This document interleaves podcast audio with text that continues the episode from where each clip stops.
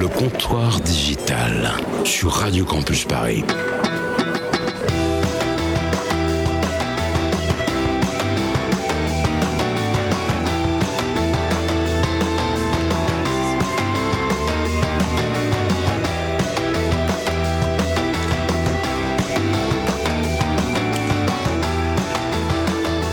Bonsoir à toutes et à tous. Vous écoutez Radio Campus Paris, il est 20h et ce soir nous recevons Damien, Damien Bancal, journaliste spécialisé en cybersécurité avec qui on parlera du Deep Web, autrement appelé le Web profond, un univers parallèle des internets peu connus mais qui attire de plus en plus l'attention. Alors des moyens de protéger ces données jusqu'à ces dérives, nous essaierons de comprendre un milieu qui laisse place à beaucoup de fantasmes. Pour m'entourer ce soir, Marie-Caroline Meilleur et ses Flash Info, Grégory Nedelec et Stéphane Favereau nous aurons aussi le plaisir d'avoir Guillaume Champeau, fondateur de Numérama, au téléphone, avec qui on parlera de censure.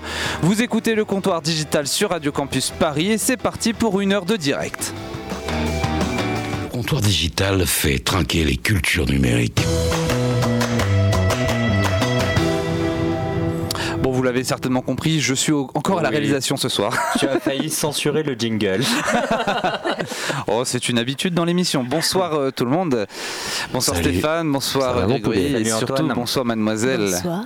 Également avec nous Célia en studio, hein, bonsoir, euh, qui sera peut-être bientôt chroniqueuse pour l'émission.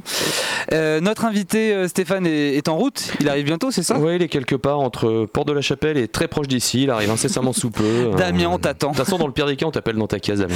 Exactement, on a ton numéro, on va te harceler, je te préviens. Donc, comme je le disais en sommaire, on aura également Guillaume Campo, Champeau pardon, dans quelques instants, le fondateur de Numérama au téléphone. Stéphane, avec, avec lui, on va parler de quoi déjà? On va parler de la censure sans intervention de la justice mise en œuvre par la délicieuse loi de programmation militaire, article 20, entre autres. Quelque chose euh, qui serait cool parce que souvent on en parle justement dans cette émission et, euh, c'est vrai que euh, on espère un jour que cela arrive peut-être, avec euh, grâce à Numérama, grâce à la quadrature du net, euh, tout ça. Des euh, recours sont en train de se mettre en place, c'est ce, ce qu'on va évoquer avec Guillaume tout à l'heure. Excellent. Stéphane, oui, Grégory Non, grâce au lobby du comptoir, j'allais dire, mais. Et justement, toi, Grégory, tout à l'heure, tu nous parleras justement du problème des GAFA. Hein. on en parlera toujours avec notre invité dans quelques instants. Mais tout de suite, Stéphane, c'est à toi et c'est ton portrait. C'est parti.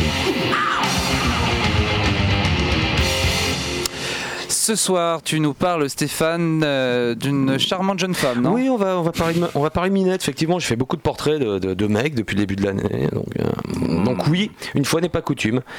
J'aime à mettre en mots, voire à mort parfois, les hommes engagés, les femmes de caractère, pour en tirer un portrait à la sauce un peu Dr Web. J'aurais pu faire aujourd'hui le portrait de Zayn Malik, qui a quitté les One Direction.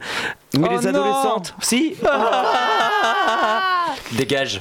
Non, c'est pas bien. Putain, j'ai la voix de Bruel. Mais, non, mais... si j'avais fait le portrait de Zayn Malik, des adolescentes sponsorisées par eau précieuse et l'indigence intellectuelle se seraient encore suicidées. J'aurais pu faire le portrait de Mathieu Gallet, futur ex-PDG de Radio France, mais ça m'aurait coûté quelques centaines de millions d'euros en conseil en communication. Alors je me suis dit, je vais faire le portrait de Philippe Briand. Mais Big Malion a fermé ses portes. Philippe Briand a d'ailleurs trouvé son point G, on passe de brillant à brigand. Bref. Donc, pour continuer à parler de brigands, je vais faire aujourd'hui le portrait d'une sale bonne femme qui renaît tel un phénix mortifère de ses cendres mondialisées et internetisées. Anastasia, vous la connaissez? C'est le doux sobriquet que l'on donne à cette vieille gueuse lamentable nécessaire au gouvernement trouillard, on l'appelle aussi la censure.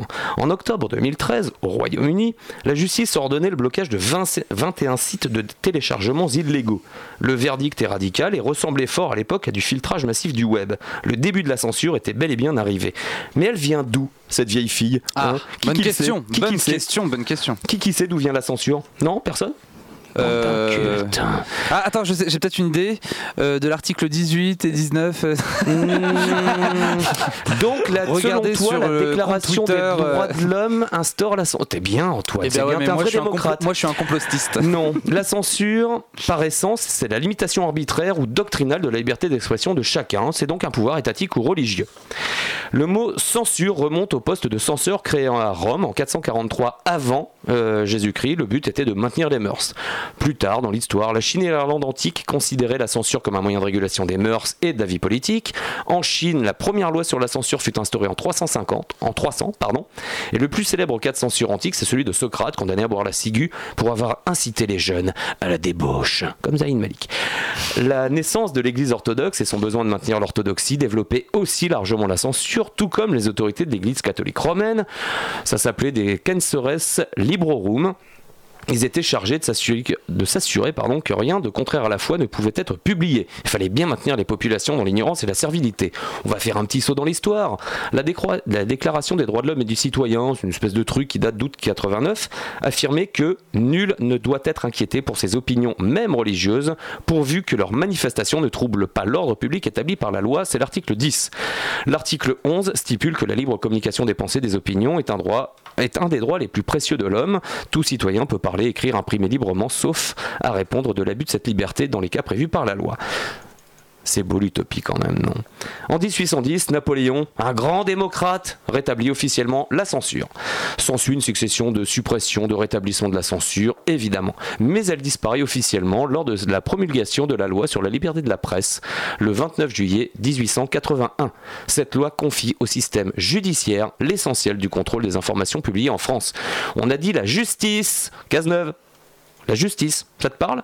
Aujourd'hui, sur le web, la censure n'a plus besoin de justice. Merci Bernard de tuer le semblant de démocratie qui semblait renaître. C'était une grande démocratie inspirante que la France. Après, on a eu quelques déferlements de haine, d'avanie, de honte, de fascistes, de morpions, de cafards, d'idées frontistes sur Facebook, mais elles ne sont pas censurées. Facebook préfère censurer, Greg l'a souvent dit ici, l'origine du monde. Bref, pour apporter une conclusion assez peu poétique, la censure est une putain, son macro c'est le politiquement correct et la peur. Merci, euh, merci Stéphane euh, pour, euh, pour ce portrait de notre chère Anastasia, c'est bien ça? C'est absolument ça. On va faire une courte pause musicale très tôt dans cette émission, mais on revient dans quelques instants pour, pour la suite et surtout on espère que notre invité sera là.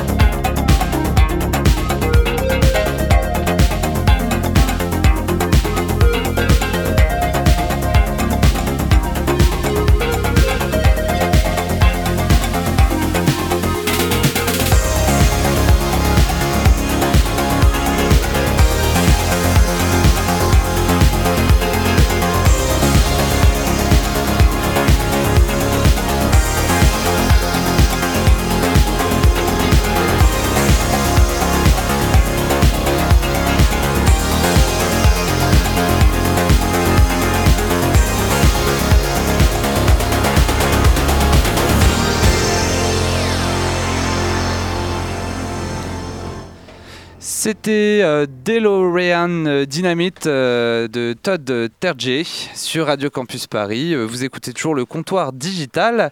je vous rappelle juste très rapidement que vous pouvez interagir avec nous au hashtag CDigital sur Twitter, poser vos questions, réagir sur notre thématique de ce soir. Et, on a avec nous du coup au téléphone Guillaume Champeau. Guillaume, est-ce que, est -ce que vous m'entendez? Très bien, bonsoir. Très bien, bah, bonsoir Guillaume, merci. Euh, donc je rappelle que vous êtes le fondateur de Numérama. Merci d'être avec nous et avec vous on aimerait parler non pas de Deep Web mais plutôt de censure. Salut Guillaume, tu m'entends? Salut. Bon, visiblement tu m'entends. Donc, euh, avec, il semblerait qu'avec Numérama, la Quadrature et moult autres petites associations fort charmantes pour la défense des libertés online, vous ayez euh, mis en œuvre quelques recours pour lutter contre la censure sur le web. Tu peux nous expliquer ça? Oui. Euh, alors, il se passe que donc, depuis le début de l'année, il y a un décret qui a été euh, publié par le gouvernement qui permet au ministère de l'Intérieur de décider d'établir une liste de sites Internet euh, qui officiellement sont censés être des sites, soit ce qui est relativement incontestable, euh, des sites qui diffusent des images pédophiles, soit, et là ça devient beaucoup plus problématique, des sites d'apologie du terrorisme ou des, euh, sites qui incitent directement à la commission d'actes terroristes. Et donc ils établissent cette euh, liste normalement secrète qu'ils envoient aux fournisseurs d'accès Internet en leur disant vous devez bloquer l'accès à ces sites Internet sans délai et de toute façon au maximum dans les 24 heures. Euh, sans qu'aucun juge n'ait vérifié si les sites en question avaient effectivement des contenus d'apologie du terrorisme ou d'incitation à la commission d'actes de terroristes et d'incitation directe à la commission d'actes de, terrorisme. le, cas, le cas, excuse-moi, je te coupe. Le cas sur lequel vous êtes, euh, c'est essentiellement Islamic News. Alors moi, à titre personnel, j'ai effectivement euh, été un peu dérangé par la censure particulière de, ce site-là, puisque j'ai regardé quand on a eu l'information que islamicnews.info était, euh, était bloqué euh, sur ordre du ministère de l'Intérieur. Le réflexe, je pense, en tout cas un réflexe normal de journaliste, c'est quand même un, site qui est un média, en tout cas qui se présente comme un média. Mhm. Euh, le réflexe d'un journaliste dans une démocratie, c'est d'aller voir si le média en question est censuré pour de bonnes ou de mauvaises raisons.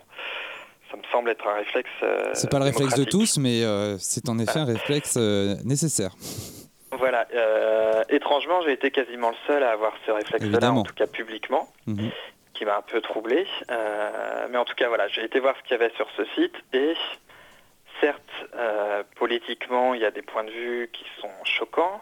Euh, il y a certainement euh, politiquement des vues qui sont celles des gens qui sont euh, intéressés par l'État islamique, mais j'ai rien vu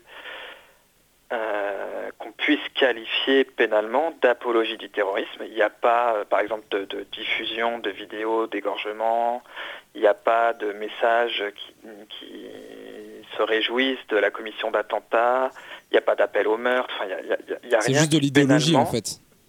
Il y, a une idéologie politique, il y, a la contestation de, euh, de, euh, notamment de, l'Occident, de, une détestation de, l'Iran. Bon, il y a, y a, des, un, positionnement politique qui est le sien, mais qui, qui est finalement, on a le droit enfin j'espère qu'on a le droit en démocratie d'avoir un positionnement politique qui n'est pas celui de l'État dans lequel on vit.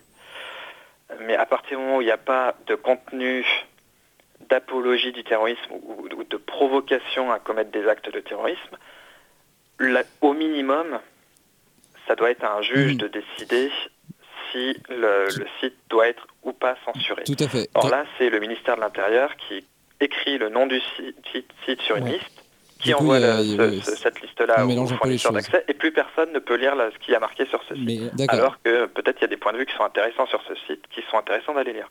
Grégory. Ouais, en, fait le problème c'est le manque de transparence sur les critères de fermeture et euh, le fait que finalement ces fameux critères ne soient pas divulgués au grand public. Bah, euh, les critères, c'est malheureusement, ça se limite à ce qu'il y a dans la loi. Alors je précise que la loi n'a pas été déférée au Conseil constitutionnel à mon avis, parce qu'elle n'aurait pas tenu. Euh, mais donc les termes de la loi, c'est euh, apologie publique du terrorisme ou provocation à commettre des actes, provocation directe à commettre des actes de terrorisme. si vous êtes capable de savoir ce que c'est. Hmm. D'accord, mais, il suffit finalement d'un message, d'un post par rapport à une globalité d'informations pour fermer le site, du coup. Alors là, en l'espèce, en plus, ça, a l'air d'avoir été le cas, c'est-à-dire que c'est un site, encore une fois, c'est a priori un média, après on peut, trouver que ce média est bon ou pas, peu importe, mais c'est un média euh, qui a des, dizaines ou des centaines d'articles, je ne sais pas. Euh, et, ce qui a, semble-t-il, posé problème d'après ce qu'ils ont déclaré au monde, c'est un article qui rapportait ce qu'avait dit Baghdadi, donc le, al-Baghdadi, le leader de l'État islamique, dans une vidéo, dans un discours audio. Et il y avait donc un rapport relativement factuel et même explicatif qui était assez intéressant sur le contexte euh, de pourquoi Baghdadi disait ça. Et à la toute fin de l'article, il y avait le discours en intégralité, qui durait de mémoire 17 minutes. Donc c'est une forme d'arbitraire que tu dénonces au final tu dénonces, ah, pardon, c'est une forme d'arbitraire. C'est de l'arbitraire, euh, d'accord, ok, très bien. C'est le ministre de l'Intérieur, en tout cas ses services, qui mhm. dit ce site-là, qui diffuse cette information, je veux pas que cette information soit lue, donc on va bloquer l'accès sans qu'un site, sans qu'un juge ait dit effectivement c'est de l'apologie du terrorisme. Guillaume Champeau, juste en fait ce que vous dénoncez aujourd'hui, c'est le fait que vous voulez pas que la France devienne demain les États-Unis, en fait, tout simplement. Ah mais aux États-Unis vous n'avez pas ça. Aux États-Unis la justice est présente. On, se glorifie en France d'être le pays des droits de l'homme, mais les droits de l'homme, finalement en France on en a fait un produit d'exportation. Ce qui serait bien c'est qu'on consomme un peu en interne. Euh, y a, aux États-Unis, vous n'avez pas de, censure comme ça de sites euh, sur décision, euh, même sur décision judiciaire, c'est extrêmement rare parce qu'ils ont une vision même à travers le Patriot Act. Le Patriot Act intègre la justice. Oui, le Patriot Act intègre la justice, d'accord. Euh, Stéphane. Tu as connaissance, euh, Guillaume, d'autres euh, d'autres sites qui ont été ou qui seraient en cours de potentiel blocage ou tu as des idées de sites qui pourraient se voir fermer leur gueule? Alors, ce qui est sûr, c'est qu'il y en a au moins quatre autres. Euh, puisque ça, ça a été dit par le ministère de l'Intérieur. Euh, j'ai pas, j'ai pas été voir personnellement ce qu'il y avait dessus. On m'a dit que c'était euh, des sites qui n'étaient pas en français, donc qui étaient a priori en arabe. Je ne parle pas arabe, donc j'ai pas pu vérifier ce qu'il y avait dessus. Et de ce qu'on m'en a dit, c'était pour le coup beaucoup, beaucoup, beaucoup plus moins. Enfin, c'était voilà beaucoup plus, beaucoup plus clair que c'était de l'apologie du terrorisme. Et mais d'après ce que j'ai lu, il y aurait une, cinquantaine de, de, sites qui seraient dans les tuyaux. Est-ce que la liste des 50 a été, euh, déjà été donnée ou hmm. pas? Ça, je ne sais pas du tout. Grégory Oui, en plus d'être un, un coup, enfin, un coup d'épée dans l'eau, euh, on a aussi envie de penser que euh, cette mesurette ne va absolument pas empêcher ce type de contenu proféré sur le net et que des sites qui vont se faire fermer vont réouvrir aussitôt ailleurs, etc. Donc concrètement, enfin, l'objectif est même pas atteint concernant la loi et concernant ce qu'il voulait faire. Donc, euh. ça rassure le public. Ah. je suis désolé. Je suis désolé, mais moi, le terme mesurette me fait bondir. Oui, non, non, mais bien sûr. non, mais c'est quelque chose qu'on entend, effectivement, c'est pas grave, puis en plus, c'est des terroristes. Mais il y avait des un média. on les voit pas à la radio. Si vous, comme si vous, dans, votre, dans Radio Campus Paris, on, vous disiez quelque chose qui ne déplaît à l'État, qui ne va pas dans le sens de l'État, et qu'on dit parce que vous avez euh, peut-être soutenu un, discours politique qui est celui de, des gens qui sont proches de l'État islamique. Euh, on, va, on va vous couper votre radio sans que ça passe par un juge, puis absolument plus personne n'a le droit d'écouter ce que, ce, que, ce que vous dites à la radio. Enfin, c'est délirant. Euh, c'est en démocratie, dans une démocratie, ça, devrait faire bondir tout le monde. Moi, ce qui me, ce qui m'horripile, c'est que ça n'a pas fait bondir grand monde on en reparlera tout à l'heure. On va en reparler bah, tout à l'heure avec la loi de projet. Euh, justement, Damien, Bancal est, arrivé en studio avec nous. Damien Bancal, euh, nous sommes au téléphone avec Guillaume Champeau. Est-ce que vous avez peut-être quelque chose euh, à lui dire? Bonsoir. il a complètement raison. Hein. déjà, il a une expertise qui permet de, l'écouter avec de véritables oreilles. Alors, il y en a d'autres qui sont en train de préparer des choses peut-être un petit peu plus discrètement. Mais il a complètement raison. Je prends son exemple, mais comme le mien. il faut être très clair. nous, on enquête, on travaille, on, on surfe. On va effectivement sur des sites qui ne sont pas obligatoirement très très propres, soyons très clairs. Euh, le problème, c'est qu'aujourd'hui, le petit internaute de base, sans être péjoratif, euh, va cliquer et lui aussi pourrait tomber sur ce genre de site. Il va tomber dans ces fameuses boîtes noires et il va tomber dans un fichier qui dira Oh, toi, t'es un méchant, t'as cliqué. Alors qu'on connaît très bien l'internaute, et en tout, en tout, cas on connaît très bien celui qui surfe, il fait tout et n'importe quoi. Naturellement. Très bien, oui, peut-être Guillaume Champeau, une réaction pour terminer? Non, mais moi je voudrais juste rajouter qu'en droit international, la liberté d'expression, c'est pas simplement le droit de s'exprimer, d'écrire ou de, ou de parler, c'est aussi le droit d'accéder à la pensée des autres. Et quand on vous bloque l'accès à un site internet, on vous empêche d'aller lire des, opinions qui peut-être pourraient vous influencer. Qui plus est, avoir réfléchissez à ce que ça veut dire. Qui plus est, avoir accès à l'opinion des autres, c'est aussi avoir des armes pour lutter contre eux. Exactement. Très bien, bah, merci beaucoup euh, Guillaume Champeau de nous avoir accordé un petit peu de temps. Merci, euh, et merci surtout à Numérama parce que Numérama nous donne beaucoup beaucoup d'informations, même pour nous, pour, euh, pour le comptoir digital. À chaque fois, on, va toujours surfer. Hein, donc je, je, conseille également à nos amis auditeurs d'aller voir. et eh bien à très bientôt et, encore merci Guillaume Champeau. À bientôt, tout le plaisir. Merci Guillaume. À bientôt, ciao. Messieurs euh, et mademoiselle euh, Marie-Caroline, merci euh, Damien Bancal d'être avec nous. On remercie la voirie aussi d'avoir bloqué Damien avec des feux rouges. eh bien, on va juste faire un petit flash info comme ça pour le plaisir et après on commence notre débat. Le flash info du web.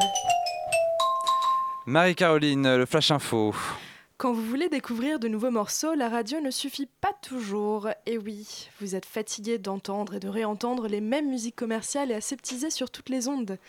Et même si le web est constellé de sites sur lesquels vous pourriez découvrir de nouveaux titres, vous ne vous en sortez plus entre les pubs, pop-up et autres qui s'ouvrent intempestivement et qui vous freinent dans votre recherche musicale. Je sais les gars, je vous dresse un tableau un peu sombre de la situation. Non, mais j'ai 45 tours avec un manche-disque. Maintenant, on est au courant. Alors, comment trouver cette nouvelle musique, cette perle rare qui vous donnera des papillons dans le ventre, des fourmis dans les jambes et qui régalera vos petites oreilles? Peut-être grâce à une application nommée Choosic. Elle s'inspire d'applis de rencontres comme Tinder ou Appen pour ne citer qu'elle. Bon, comment ça marche? Choosic propose des titres que vous faites défiler et affine progressivement sa sélection en fonction de vos goûts. Le tout fonctionne sur un algorithme commun à différentes plateformes de streaming, mais qui se veut plus précis et plus personnalisé. Pour l'instant, Chuzik n'est disponible que sur Apple.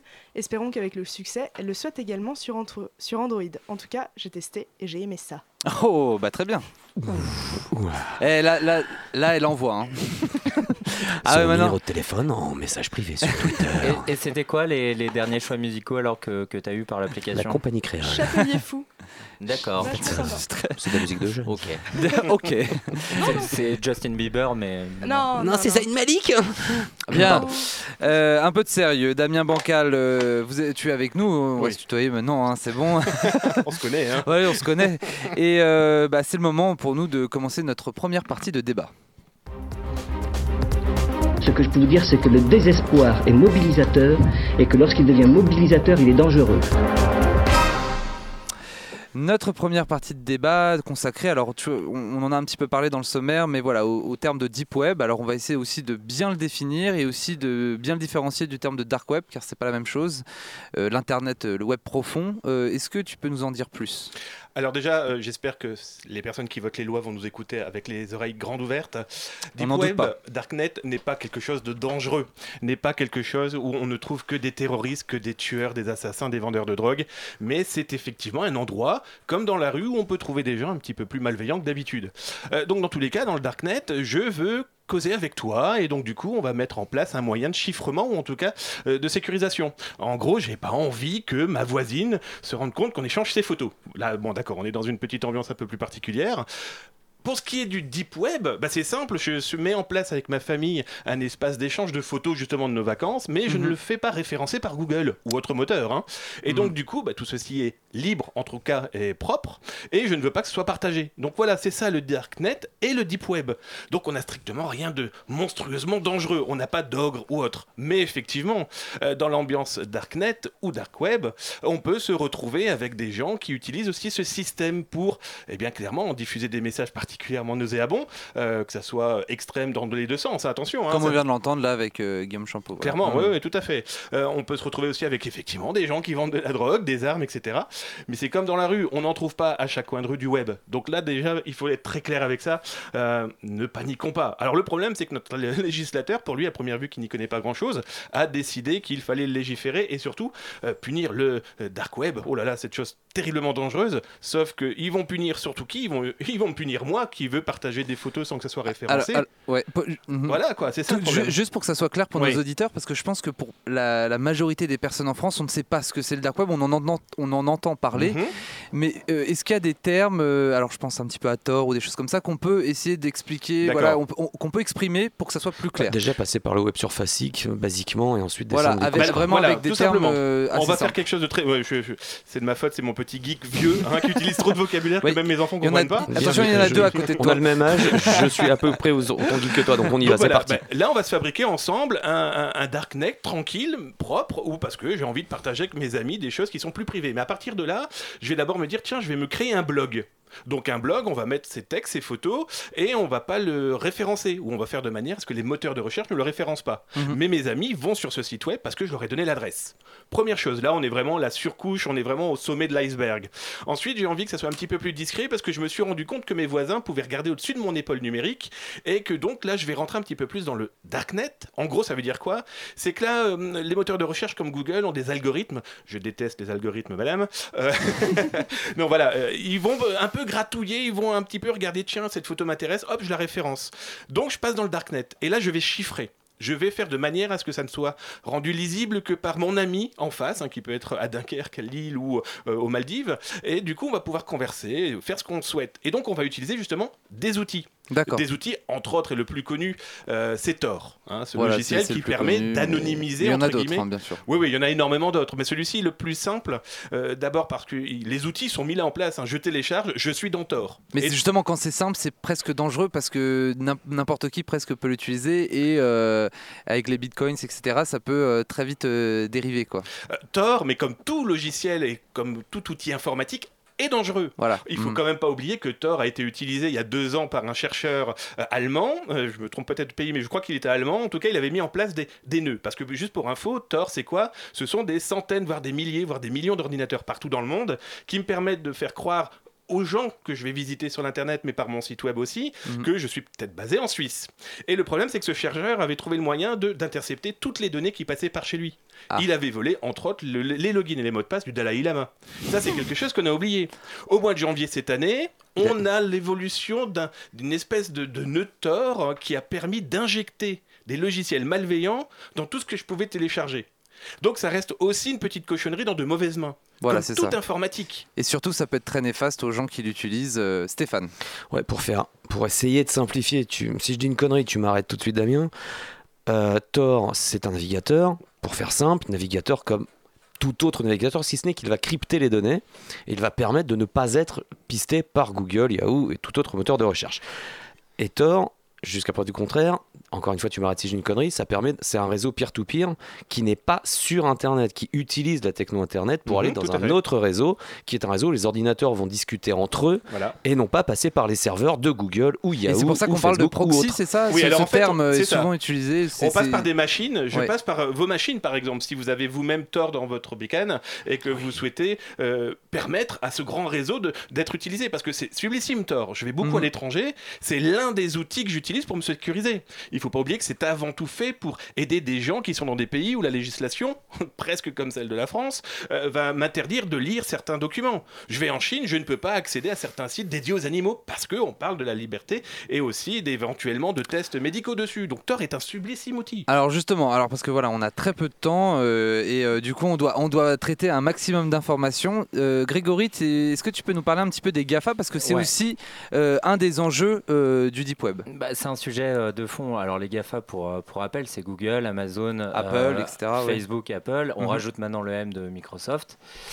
Euh, par rapport à ce que tu disais, finalement, on se rend compte qu'on a, enfin, que l'État, en légiférant, pousse les internautes à aller sur Google.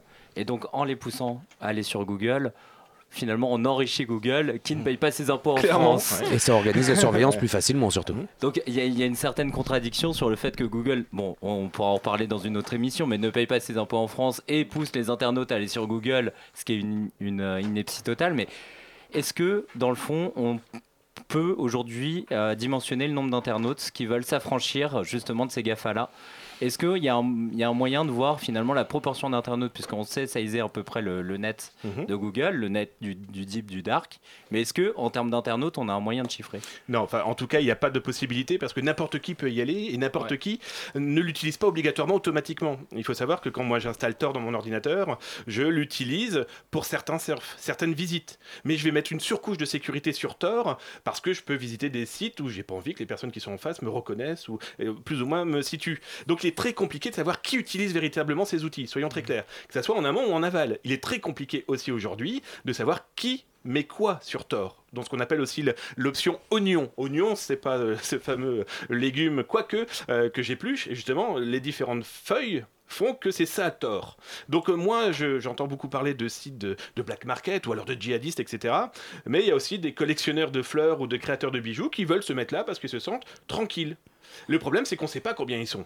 Alors le problème, c'est qu'on met aussi énormément en avant euh, le négatif, le néfaste, le djihadiste, le terroriste, le vendeur d'armes, le vendeur de drogue. Pas plus tard qu'il y a encore hier ou avant-hier, un gamin euh, a quand même de 14 ans, s'est acheté 9000 euros euh, de faux billets via Tor.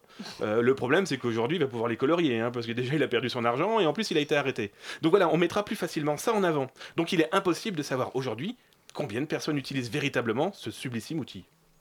Très bien, oui, euh, bah, c'est très clair au moins et euh, mais- c'est très bien, rapidement expliqué. Alors vas-y, euh, Grégory. Mais justement, par rapport à ce que tu viens de dire, ça veut dire que Thor est quand même surveillé par euh, un certain nombre de personnes. Si, si le gamin de 14 ans s'est fait arrêter, c'est qu'à un moment donné, Enfin, il y a une surveillance. Oui, alors il faut savoir aussi que Tor, euh, il suffit que nous ici, à, à Radio, hein, à Campus, on mette une- un ordinateur qui soit relié à Tor et on va servir de nœud. hein. donc on va servir de- d'espèce de porte de péage pour que tous les internautes passent par chez nous pour euh, surfer eux tranquillement. Moi je ne vais pas voir obligatoirement ce qu'ils font parce que normalement c'est fait comme ça. Sauf qu'il est toujours possible de modifier certains éléments qui pourraient éventuellement permettre de cybersurveiller. Le FBI a annoncé il y a un an et demi avoir arrêté l'un des grands pontes de la drogue américaine qui s'appelait Skid Row, qui est en train d'être jugé. Ouais. Euh, bon, le mec était complètement allumé, donc d'entrée de jeu, lui, il était plus libertaire que. Enfin voilà, mais ce qu'il faisait était dans tous les cas illicite. On a des éléments d'information que. Alors attention, c'est aussi l'État et le FBI qui nous fournit l'info, donc il peut y avoir aussi de la désintox, enfin de l'intox. Hein. Euh, ils auraient réussi à remonter grâce à une faille. C'est de l'informatique. Tout est possible en informatique. Euh, voilà, on se dit que celui qui est vraiment très fort et très blindé, il trouvera toujours les moyens de se protéger ou de se sauver avec la caisse. On va continuer à parler de, du deep web, bien sûr, hein, et de toutes ses facettes dans quelques instants. Damien Bancal, euh, je rappelle à nos auditeurs qu'ils peuvent interagir avec nous sur Twitter ou hashtag CDigital. Et on se fait une pause euh, MC. Le flash info du web. T'es associé à une pause, est-ce que t'es heureuse? Franchement, je sais pas si c'est un compliment. Faire une pause avec. MC. Bah, ça peut être bien vu une pause avec MC, mais enfin là, tu l'as un peu mal annoncé quand même. Bon, je l'oreille de, mes, je, je l'oreille de, mes, de mes lancements, On d'accord fera un montage. Marie-Caroline, deuxième flash, tu nous parles de quoi? De l'Elysée. Alors, Ah Attention, on va trembler là. était-ce un buzz maîtrisé ou un choix maladroit? Lundi, l'Elysée a lancé un nouveau compte Twitter qui se veut plus proche du public. Un Mhm. nouveau compte et aussi un nouveau logo qui Ah. a fait beaucoup jaser les internautes. Chacun y est allé de son interprétation. Certains ont cru y voir un avion qui se crache, référence macabre au crash de la semaine dernière. D'autres y ont vu Goldorak, Krusty le clown ou même une sorte de schématisation du Grégory visage- est outré. Il est même atterré. Vas-y, continue, du visage de notre cher président. Enfin, il y a ceux qui ont imaginé le logo de l'Elysée comme une sorte de référence à Movember, mais en mars. Je vous laisse apprécier tout ça sur le compte Twitter du comptoir. Bref, désolé de vous décevoir, ce n'était ni Krusty le clown, ni Goldorak, ni un god volant. Non, ce logo est en réalité une version épurée du faisceau de licteur, l'emblème officiel de l'Elysée et symbole de la République française. En tout cas, l'Elysée a bien pris la chose, puisque le compte Twitter de communication a posté, a posté un petit florilège des comparaisons les plus insolites avec cette légende. 10 000 abonnés en moins de 24 heures. Merci à tous pour vos messages et votre créativité. Oui, Grégory, très vite. Non, ça montre juste que l'éducation civique fait bien son travail en France. Et, et je sais pas, mais- Aussi, ouais. messieurs, messieurs est-ce que, est que vous avez remarqué ce, petit, ce petit échange avec Fred et Farid aussi autour de ce- Naturellement, non mais attends, Alors voilà, ce logo, on lui, a, Ouais, on lui a reproché d'avoir coûté 102 000 euros, une espèce de gros fake qui a été balancé sur les internets, alors que le truc, il semblerait qu'il ait coûté à peu près 500 balles. Ouais. Si ce n'est que ces créateurs l'ont pas nécessairement reconnus. Ils sont, ils sont passés pour des nazes, quoi. Non, mais les mecs, ils ont quand pas même la première critiqué, fois, Fred et Farid, Ils ont qui critiqué leur critiquaient le- création. leur ouais. création, quoi. Mais oh là là. Non, mais c'était fait en 2008, ils s'en souvenaient plus. C'était l'époque Nicolas, quand même. Ça y est, les mecs sont chez les Chinois maintenant, Non, voilà, mais ils, ils, ont acheté des, hein. ils ont acheté des faux followers, tu sais, ils sont plus à ça près. Ah là là là là. Bref, notre deuxième partie de débat, c'est maintenant. Non, je ne me Vous ne calmerai montrez pas. pas du doigt avec Non, ce, si, cet index non. pointé parce que franchement. Non, je, ne me calmerai pas. non, je ne me calmerai pas. Allez, T'as Ah bien ouais. raison, Damien. Il a pointé dedans, du Damien, doigt ouais. là.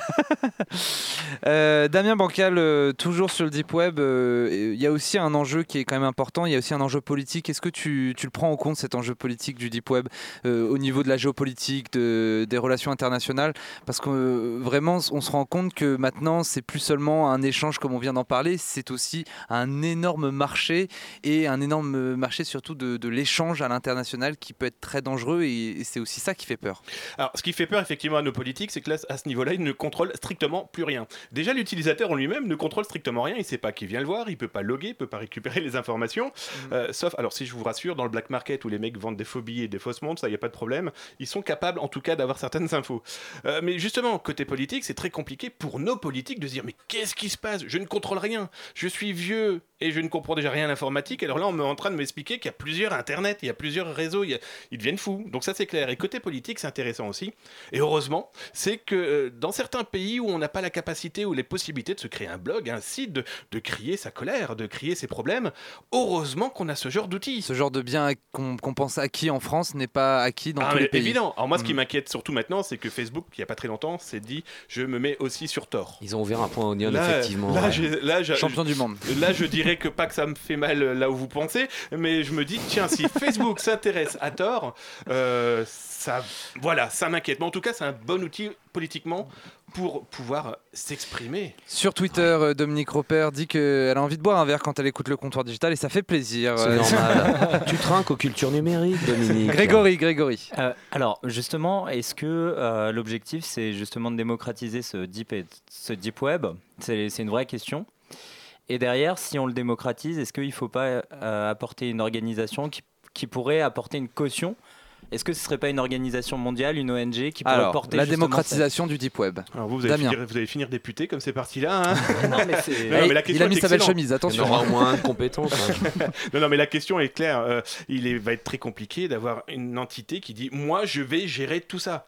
C'est pas fait pour ça déjà. Mhm. bah ouais, on, on irait à l'encontre du principe Ah, même du truc. hein, Enfin, D'un autre côté, notre pays est en train de partir à l'encontre de la liberté d'expression aussi. hein. Donc, Ouais. euh, mais on n'est pas, on est voilà. Bref, euh, toujours est-il que non, ça va être très compliqué qu'une personne dise moi, je vais gérer tout ça pour nettoyer, parce que c'est ça l'idée, c'est qu'aujourd'hui les gens qui nous disent il va falloir nettoyer tout ça, ça me fait toujours très peur, Mhm. Euh, parce que qu'est-ce que je nettoie? On n'en sait rien, euh, comme le disait tout à l'heure euh, Guillaume de Bah, il y a les lobbies derrière aussi, Damien, faut en être conscient. Ah, il y a du business, euh, hein, ouais, très voilà. hein. Mhm. Là, aujourd'hui, si on a toutes ces, voix qui, ces lois qui se votent comme c'est pas possible, c'est tout juste parce que on a un pays comme les autres pays qui ont très peur de quoi? Qu'un Snowden à la française ou à l'européenne nous balance toutes les informations que font déjà les services. Ce que, ce que tu nous dis, Damien, c'est qu'aujourd'hui, le deep web est plus fort que le lobby Clairement. Pour le moment, oui. D'accord, très Pour le moment, oui. Pour l'in- pour l'instant. Après, euh, Bah, que lobby- aujourd'hui, le lobby peut aussi se euh, attraper certains, certains de ces, ces dark webbers, je sais pas si on peut les appeler comme ça, et, et s'en servir. euh, Les contre- infiltrer, bien Les sûr. infiltrer, voilà. Bon, c'est c'est- voilà. Euh, Grégory. Ouais, et est-ce qu'il enfin, il y a une autre question Est-ce qu'il y a de la place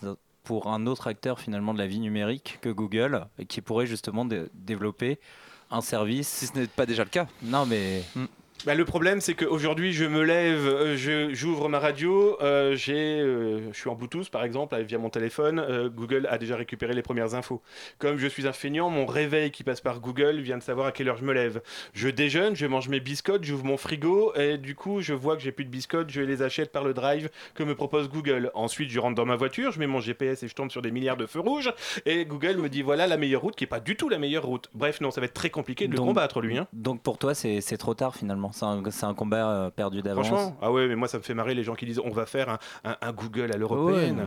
Le problème c'est qu'en face on a une société, les mecs ils vont en vacances, c'est des milliards qui tombent sans bouger le petit doigt.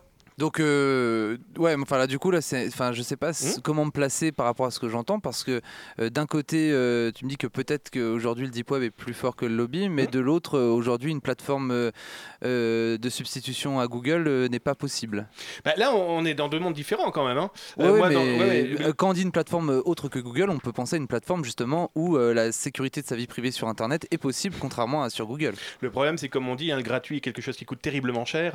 Et Mm. qu'aujourd'hui, on est l'internaute, à moins d'avoir des, des ONG, justement, ou des, des bénévoles euh, qui se disent ben voilà, on va mettre nos propres sous sur la table pour pouvoir faire quelque chose. Euh, on est malheureusement le monde des bisounours. Grégory, pour, pour disparaître, terminer hein. sur Ouais. cette partie de débat. Pour, pour terminer là-dessus, donc ce que, ce que tu dis, c'est que finalement les personnes qui ont la connaissance, c'est-à-dire qui savent se protéger, euh, pourront se protéger et pourront contourner Google, et que les autres, bah tant pis pour leur gueule. Ah, mais Pardon, c'est- hein, mais c'est un mais peu ça. exactement ça. On est dans un monde où il y a le click and web, je clique et je web, ou le click, le click and hack. Donc je suis capable de outrepasser ce genre de choses. Sauf que c'est s'interdire aussi malheureusement énormément de choses. C'est très compliqué. Aujourd'hui, l'utilisateur lambda, il est franchement dans la merde. Très bien. No- notre dernière partie d'émission, nous parlerons notamment avec Stéphane d'un projet de loi sur le renseignement à l'étude, enfin avec Stéphane et Damien, bien sûr, et avec tout le reste de l'équipe. euh, tout le monde peut parler de tout ça. hein.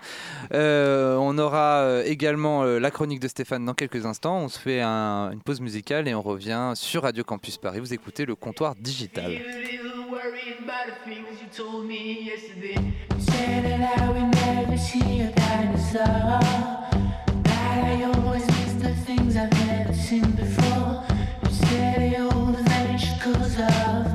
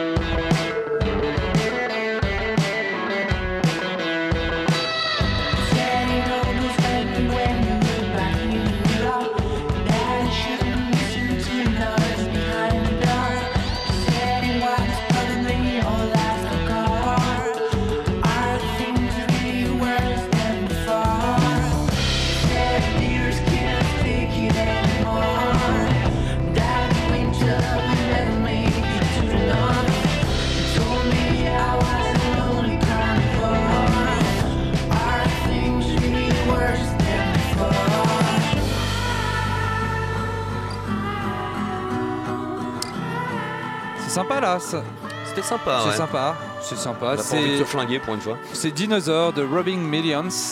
Eh, vous avez vu, hein, je ouais, Eh, ouais, deux ouais. heures de répète avant le comptoir pour ça et sans pinard. C'est quand même balèze. Exactement. Fais de la peine, vas-y, casse-toi. Waouh. T'as de la répartie, ça fait 5 fois que tu me la sors celle-là. Non, pas pendant cette émission. C'est toujours le comptoir digital sur Radio Campus Paris, euh, avec nous Damien Bancal, hein, qui, qui est spécialisé euh, en, euh, en cyber, euh, en cyber, euh, cyber quoi? Cyberdéfense, cybersécurité et cybercrime. Ça Que va. du cyber, que du cyber, Bah, mais c'est ça. Oui, oui, moi je suis pas. Je, suis pas ouais, oui, je préfère. Ah bah oui, tout de même. Et du coup, j'ai l'impression que tu as toute ta place dans le comptoir digital parce que c'est un peu de tout ça qu'on parle nous à chaque fois. hein. Euh, la chronique de Stéphane. Stéphane, es-tu prêt? Toujours. Mais avant ta chronique, Stéphane, il y a le bon plan de cette semaine. Vas-y ma poulette. Cette semaine, euh, le comptoir digital vous fait découvrir euh, Okazado. C'est euh, une plateforme en fait euh, d'e-service euh, français de vente et d'échange d'objets d'occasion, mais dédié aux adolescents. Alors dès que vous arrivez dessus, c'est écrit OKLM. C'est un terme d'ado apparemment qui veut dire au calme. Euh, donc en gros, le principe euh, c'est simple. Vous avez des objets que vous avez envie de vous débarrasser et que votre ado entasse dans son armoire, et eh bien vous passez par cette plateforme justement de mise en relation. Et ça vous permet en fait de juste d'échanger euh, très simplement euh, euh, les objets inutiles. Ça permet, et ça c'est aussi le bon, la, bonne astuce, pour ceux qui n'ont pas les moyens d'avoir des, objets neufs, et eh bien pour ces ados-là, et eh bien ils peuvent avoir ces objets d'occasion, récupérer les, objets que, d'autres ados jettent. Parce qu'aujourd'hui on est dans une société de consommation qui touche principalement l'adolescence. Et aujourd'hui on, on, a un jeu, on l'utilise pendant deux semaines et on le jette. Et t'étais le premier inscrit avec tes Barbie. Bah, eh, oh J'ai tous mes toutes mes Barbie et mes, Action Man à vendre. Et ben voilà, je suis sur Okazado avec OKLM. Vous connaissiez OKLM, vous? Ouais, au calme. Ouais. Oh là là, excuse-nous Stéphane, je l'ai dit juste avant, alors tu m'auras pas sur Vas-y, tu fais de la peine, casse-toi. Allez, euh, Stéphane, c'est le Dr Web. Docteur Web, euh, aujourd'hui, votre consultation. Cher Damien, chers auditeurs, Monsieur le juge qui te console de ton inutilité dans ton vin au comptoir digital surveillé. Cher chroniqueur. Bonsoir. Bonsoir. Bonsoir. Bonsoir. Depuis quelques semaines, les internets ont peur. Les juges pleurent un idéal qui les a menés au barreau, ils ne l'ont plus, et la censure crie son amour à la mort des libertés et de la démocratie. Si les petits ruisseaux font de grandes rivières, les prétendues grandes lois tuent à l'aveugle et font des petites démocraties. Elles tuent l'âme du web, la poésie des libertés, la suavité d'une existence libre le ciel s'obscurcit. Google, Amazon, Facebook, Apple pompent nos vies privées en toute impunité. Ce n'est pas du terrorisme de la data, mais on est quand même face à une belle bande de GAFA sur laquelle les libertés individuelles et collectives s'amassent en données incontrôlables. Le ciel s'obscurcit. Les États veulent vous surveiller plus encore en vous disant que vous restez libre. Les États manient l'antithèse sans maestria au nom de prétextes insultant l'intelligence citoyenne. L'humanité, l'homme a les points liés, tout à son ivresse inconsciente, à son amnésie, qui le transforme en produit. Un iPhone 6 à la main, l'œil rivé sur Facebook, pour voir s'il ne serait pas l'homme du 21e siècle. Cependant, les États capitulent et luttent sans grandeur face à quelque chose qu'ils ne maîtrisent pas. Quelle autre solution alors que d'organiser une censure d'État en défonçant la Constitution, les droits de l'homme et autres calembredaines bien peu utiles? Je rappelle qu'une liberté n'est pas donnée, elle doit se prendre. Mais il faut savoir s'en servir, faute de quoi on la perd, évidemment, sans le savoir. On décide dans notre démocratie d'une évolution toujours plus bas. On laisse les libertés entre les mains du fric et de la big data. Les entreprises privées s'en tamponnent puisqu'il est difficile de lutter contre elles. La question de la gouvernance des espaces numériques, Greg en parlait, revient donc évidemment sur le tapis une fois encore. Et la bande de GAFA ne doit surtout pas diriger le net, mais dans les faits, c'est le cas. Avec ces dispositifs de surveillance, ces lois, qui se mettent en place, la balance de la justice perd son contrepoids, elle était aveuglée par son bandeau, elle est maintenant bâillonnée, elle ne mais elle ne peut être sourde. Ce n'est pas encore la Toussaint, mais les chrysanthèmes fleurissent sur les tombes et les défenseurs de la démocratie, les libertaires, pleurent. Plus de ni Dieu ni maître, place aux clientèles, place au marketing absolu, place au consommateur soumis à son portable, à des données, à sa vie, qu'il connaît moins bien que Google d'ailleurs, place à la censure étatisée, débarrassée de l'encombrante justice, place à la mort des trois pouvoirs équilibrants. Face à cela, on ne peut pas rester dans l'ignorance, elle serait suicidaire socialement et humainement. Lutter contre cette exploitation de la vie des hommes est un devoir humain, lutter contre ce nouveau New Deal et ce totalitarisme intolérable est une nécessité sociale. Ne vous rendez pas plus sourd parce que vous ne voulez pas entendre. Ne faites pas en sorte de ne pas voir que vous êtes une ligne de gigaoctets dans un data center. Si vous avez vendu votre sourire au selfie et votre cul à Snapchat, ne vendez pas votre âme à des cieux dominés par la big data. Ne vendez pas votre liberté à un gouvernement qui a décidé de tuer la liberté justement au nom d'une surveillance spécieuse et fallacieuse, Guillaume le disait.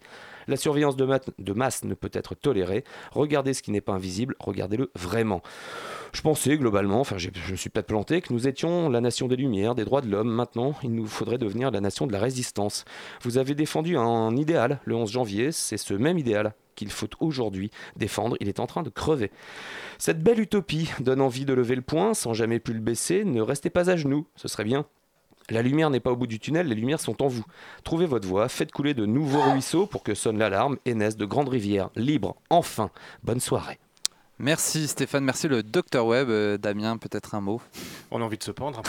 ouais, c'est ça. Bah, j'ai fait la continuité de ce que tu disais. Non, non mais clairement, c'est voilà, c'est ouvrez les yeux, mais malheureusement, ouvrez-les bien parce que j'ai bien peur qu'il soit un petit peu trop tard pour certains. Comment ça l'être Très bien. Notre dernière partie de débat euh, sur euh, sur un projet de loi sur le renseignement qui est à l'étude, Stéphane.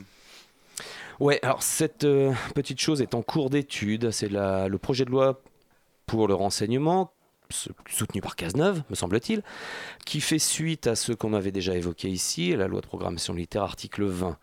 Qu'est-ce que tu peux nous en dire, Damien, de cette charmante loi pour le renseignement? Bah déjà, elle a commencé en 2010, à une époque où c'était la droite au pouvoir qui avait eu cette idée de se dire on va protéger le français, ce qui est très bien, attention à la base. c'est bien. Euh, on va le protéger des problèmes qui peuvent être le terrorisme ou en tout cas tout ce qui peut nuire à nous, utilisateurs. Sauf que depuis euh, quelques temps, euh, les réflexions se sont faites et les groupes politiques ont changé. Il ne faut pas oublier que le PS à l'époque avait dit c'est mal. Quoi surveiller le français Mais c'est super dangereux, les gars. Au mois de septembre de 2014, on a euh, un, un ministre qui, devant les députés, disait Oh là là, non, non, mettre une boîte noire chez les fournisseurs d'accès à Internet, il faut pas le faire, ça va nous coûter 140 millions d'euros. Euh, C'était Monsieur Cazeneuve. Il avait même dit aussi Oh là là, on ne va pas surveiller tous les Français, ça va être super compliqué à gérer. Euh, bah, neuf mois plus tard, on se retrouve avec des idées comme par exemple justement mettre des boîtes noires chez nos fournisseurs d'accès Internet, donc des sociétés privées qui vont euh, permettre de nous surveiller, nous internautes, qui avons le malheur peut-être de cliquer sur un lien qui m'est proposé par Twitter, par un pirate informatique qui a piégé par exemple le site internet de la radio, et qui fait de manière à ce que toutes les traces ne vont pas à ce pirate qui propose des, discours monstrueux, soyons très clairs. Il y a des choses qui ne devraient pas être sur Twitter, Facebook et autres sites. Euh, le problème, c'est que moi, simple petit internaute parisien, français, lillois ou tout ce qu'on veut, va cliquer sur ces liens et va se retrouver devant des gens qui ont l'intention de faire passer des messages monstrueux. Sauf que je suis aussi dans la moulinette de la boîte noire maintenant de notre État qui veut nous protéger. Et donc du coup, bah, les policiers là, euh, vont se dire mais c'est quoi C'est un terroriste ou c'est un simple cliqueur? Moi, je souhaite bien du courage à ceux qui vont analyser et j'espère que de- dans ces analystes, on va pas se retrouver avec un Snowden qui va se dire tiens, voilà des disques durs, je vais les diffuser partout. Stéphane. Il semblerait, j'ai- enfin il semble, que l'État veuille absolument accélérer à fond la caisse la procédure de façon à ce que cette loi soit adoptée. Normalement, c'est dans 12 jours qu'elle Mhm. est adoptée, un tout petit peu moins maintenant, 12 jours et quelques heures, dit le site euh, Tout surveillé. Mhm.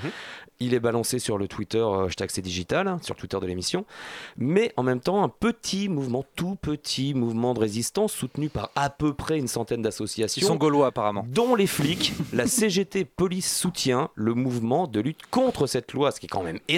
Les keufs luttent contre une loi qui vise à la surveillance de l'État. Mais on retrouve, en fait, c'est l'Observatoire des libertés du numérique qui, entre autres, avec Numérama, avec la. Quadrature, et des journalistes comme toi d'ailleurs, lutte contre ce truc. Tu peux nous, nous parler de, de cette lutte qui s'organise et qui semblerait euh, Bah, disons commence à prendre de l'ampleur? Elle s'organise parce que c'est le meilleur moyen de faire de l'écho, de dire attention, euh, euh, chers utilisateurs, chers Français, chers euh, amateurs de nouvelles technologies, euh, le moindre fait et geste que tu vas avoir dans le numérique vont être mis dans une boîte, va être surveillé. Tu as un téléphone portable et tu te promènes en train de faire tes courses. Il y a peut-être quelqu'un avec son boîtier et une antenne fausse antenne est en train d'intercepter tes messages alors que tu n'as strictement rien à voir avec le terrorisme. Tu es peut-être en train de regarder la télé et tu regardes peut-être des choses qui ne vont pas bien. Ta télé étant connectée, euh, c'est aussi dans une boîte noire que l'État va décider de cybersurveiller parce que, mon Dieu, Minority Report, je sais pas si vous vous souvenez de ce film un petit peu. euh, Enfin bref, euh, on est carrément dans cet état d'esprit. Oh là là, je vais surveiller parce que peut-être que ce jeune bébé qui vient de naître sera peut-être dangereux dans 20 ans. Euh, J'exagère un petit peu, mais la science-fiction de 1984 et d'Orwell, aujourd'hui, c'est devenu le monde des bisounours. On est dedans, effectivement. Mais Euh, Dam- Damien, juste euh, sur, euh, sur Twitter, il y, a- une réflexion assez intéressante de Dominique Roper qui dit que euh, est-ce que l'apprentissage du code, ça peut euh, peut-être changer les choses? Est-ce que ça peut accélérer peut-être euh, notre protection euh, sur, sur le web? Bah, le problème, c'est que oui, c'est une effectivement, c'est une très bonne idée. une évolution de la déjà société euh, logique. Expliquer à nos gamins comment coder, mais déjà leur expliquer que les autoroutes de l'information, c'est pas je me mets à poil sur un vélo et je vais dans le sens inverse. C'est déjà leur expliquer que effectivement on peut utiliser d'autres outils que Google, on peut écrire mais pas tout dire, on peut diffuser des photos mais correctement. Ça c'est l'éducation, mais on n'est pas en train de les éduquer véritablement à ce niveau-là, ça c'est sûr. Grégory. Est-ce que tu n'as pas peur que les élections de 2017 soient parasitées par rapport à un contexte de crise et finalement que le vrai programme des euh, partis politiques euh, en matière de numérique soit un peu mis sous le tapis Bah, le problème, c'est qu'on a aussi affaire à des gens qui euh, euh, sont aussi phagocytés par des lobbying divers et variés et qui n'écoutent pas. Je suis désolé, hein, moi je suis à la campagne, je suis à Lille. Euh, on a très peu, j'exagère bien sûr, hein, on sait très bien que Lille est la capitale de la France. Mais toujours est-il que, euh, voilà, ce sont des gens qui, oui, effectivement, ont des jolis programmes qui brillent et puis qui est très vite mis sous la table parce qu'ils sont totalement dépense- dépassés, déjà par leur môme, par les gens en, en général et puis surtout par tous ces malveillants qui nous pourrissent quand même un peu la vie. hein. Et il y, a un- enfin, il y a juste un autre aspect aussi qui fait peur, c'est-à-dire que le monde devienne binaire et finalement les pour et les contre, et qu'il y a une certaine uni- unanimité chez les politiques pour aller vers le- l'ultra sécuritaire. oui. Et finalement, le, dé- le débat démocratique, c'est confronter des idées, et si- si- il serait dans leur rôle justement de proposer des vrais programmes disruptifs en 2017 sur euh, l'internet. C'est là le gros problème. Et c'est pas des gens qui veulent écouter à première vue. Stéphane. Face à ce projet de loi, face à euh, la censure, la LPM 20, l'article, la loi de programmation militaire article 20, l- enfin l'ensemble du dispositif sécuritaire qui est en train de se mettre en place sur le net. En gros, si on n'est pas traqué par Google, on l'est par l'État, si on l'est pas par l'État, on l'est par Facebook, et de toute façon on s'en fout, ils se refilent les données. Même Twitter, enfin n'importe quel site refile ses données à l'État sur demande. Qu'est-ce qu'on peut concrètement filer comme conseil à un auditeur lambda, un citoyen lambda, un internaute lambda pour se protéger un peu le cul quand même C'était aussi la question de Marie-Caroline, je crois, c'est ça? Alors, la première chose, c'est déjà Pardon, se dire Tu bah, Marie-Caroline, tu as un journal intime, nous le savons, nous l'avons trouvé sur l'Internet. Tu D'ailleurs, c'est pas très beau ce qu'il y a dedans. hein, c'est ce que j'explique cons. souvent aux gamins, c'est qu'ils écrivent. Et T'as un journal intime, est-ce que tu le jettes dans la rue en te disant, bah, il y a peut-être quelqu'un de bien qui va le lire Non. On ne diffuse pas Ouais. tout et n'importe quoi. Ensuite, on a des clés pour la voiture, pour la maison, pour la boîte aux lettres, pour le bureau. Vos mots de passe, changez-les. Et il y a un mot de passe pour tout. Tous les combien? Ah ben déjà, avoir un mot de passe pour chaque entrée. Ça Ah paraît ouais. évident. Alors moi j'ai le même mot de passe pour tout. C'est une excellente idée, il faut qu'on le change d'ailleurs. Mais toujours est-il que voilà, il faut, ça c'est déjà le B à bas. Ensuite, on a déjà, on s'est dit, je ne diffuse pas n'importe quel texte, n'importe quelle photo. Je me protège déjà. J'ai pas l'intention de me mettre à poil tout le temps parce que ça va me desservir un moment ou un autre. Hmm. Pensez à votre identité numérique. Pensez-y. Oui, je sais que certains mettent nus sur Internet. Ouais, j'adore. non, et puis alors après, je veux discuter avec des amis. Il existe des outils aujourd'hui qui me permettent de chiffrer plus ou moins bien ces informations. Je prends juste l'exemple de euh, PGP ou de GPG, hein, la version gratuite, qui permet de chiffrer les messages entre mon ami et moi. On retourne sur les Chan IRC quoi. Bah, c'est ça, mais le problème, c'est qu'effectivement, l'utilisateur lambda, pour lui dit, mais euh, voilà, je pense que utilisateur d'Internet, mettez plus de 5 secondes devant un clavier quand Mhm. vous avez quelque chose de compliqué. Parce qu'aujourd'hui, les gens veulent cliquer, il faut que ça fonctionne. Notre sécurité ne se fait pas en 5 secondes. Très bien, merci euh, Damien euh, Bancal qui était avec nous. Euh, vraiment, merci, c'était très clair et je pense qu'on a appris beaucoup de choses ce soir. Euh, je vais aussi Change remercier. ton mot de passe parce que j'en ai marre de toujours le taper moi. Je vais aussi changer mon mot de passe et je vais le changer, changer le régulièrement, c'est très important. Non mais surtout un mot de passe par site. Oui, pour les auditeurs, c'est 1, 2, 3, 4, 5. Et quel genre de mot de passe euh, Ah, tu conseilles ah, Pas votre la- femme, pas très, votre très vite, chien, hein. pas vos amis, euh, quelque chose de très compliqué. Lettres, chiffres, majuscules, signes de ponctuation. Simple à retenir pour vous, mais compliqué pour le pirate. Très bien, merci Damien Bancal en tout cas d'avoir été avec nous. Euh, Je, ré- je Merci remercie également Guillaume Champeau qui est avec nous au téléphone, le fondateur de Numérama. Merci Stéphane, Merci toi. Guy, euh, Merci pardon, à vous. je vais dire Guillaume. Merci Grégory, merci Marie-Caroline. Et on vous dit à la semaine prochaine, peut-être avec Dominique Volton à confirmer ou sinon On pour une la confirmation, ouais. Bonne soirée, bon week-end à tous. Euh, Là tout de suite c'est la souterraine et euh, ils, re- ils a- alors pardon ils reçoivent. c'est le vendredi, je suis fatigué. Ils reçoivent. Pharaon de Winter avec l'accent, t'as vu Ouais, t'as vu. Allez, bonne soirée.